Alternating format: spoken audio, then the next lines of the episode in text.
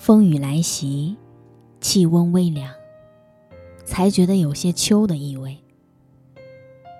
某天看到老伯伯雨中采菱，雨水泛起茫茫雾霭，小小灵筒微倾，觉得甚是辛苦。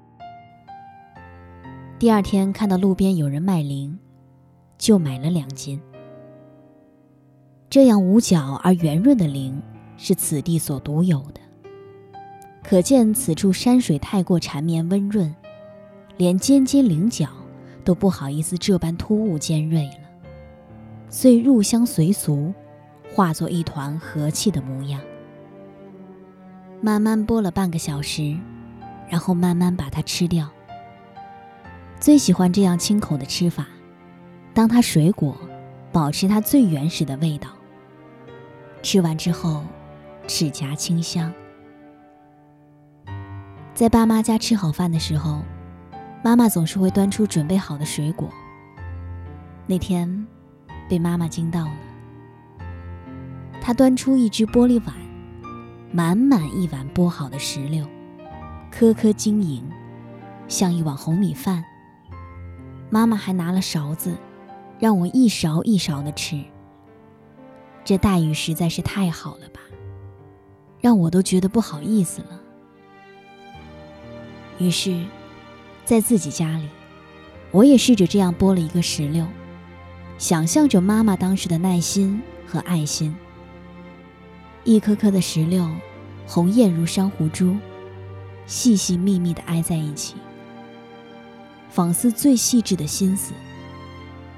如果水果有什么性别对待，那么石榴总应该是女性的吧？而且是那种细腻而温婉的女性。现在，常常会停下来欣赏以前从不在意的自然风物：一杯水的甘甜，一枝花的静美，一场雨的凛冽。似乎是因为周围一些人为的事物都太急躁了，因急躁而粗劣，因粗劣而败坏了生活本该有的品质。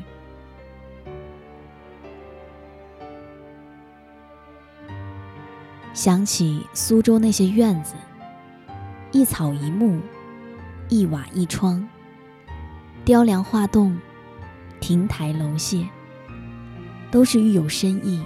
精巧绝伦的。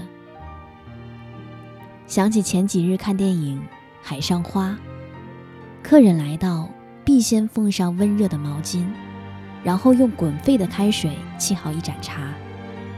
外面送来饭菜，一个三层红漆石盒，一层层打开，一碟碟小菜铺将开来。温酒用的器皿必做成白莲花状，倒入开水。和酒壶契合的妥妥帖帖，不由得在心底感叹：唯有这样的精致，才是一种笃笃定定的活着。而某个最会安静欣赏风物的人，应该就是写《枕草子》的那位金少纳言。看看，连名字都如此安静寡淡，但也唯有这样安静寡淡的人，才不会错过自然。所赐予的每一份最真实的美，也许是这位女性成就了最早的微博吧。她总是寥寥地写下自己的感受，与自己对话，与有缘人共享。现摘录一段关于四季何时最美的感叹，林文月译本。共赏。春，暑为最，逐渐转白的山顶。开始稍露光明，泛紫的细云轻飘其上。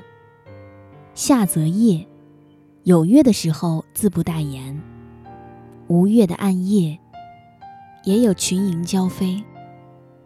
若是下场雨什么的，那就更有情味了。秋则黄昏，夕阳照耀，静映山际，乌鸦返巢。三只。四只，两只的飞过，平添感伤。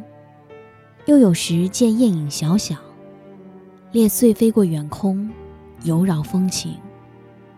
而况日入以后，尚有风声虫鸣。冬则晨朝，降雪时不消说，有时霜色皑皑，即使无雪亦无霜，寒气凛冽，连忙生一盆火。搬运炭火跑过走廊，也挺合时宜。只可惜晌午时分，火盆里头炭木渐蒙白灰，便无甚可赏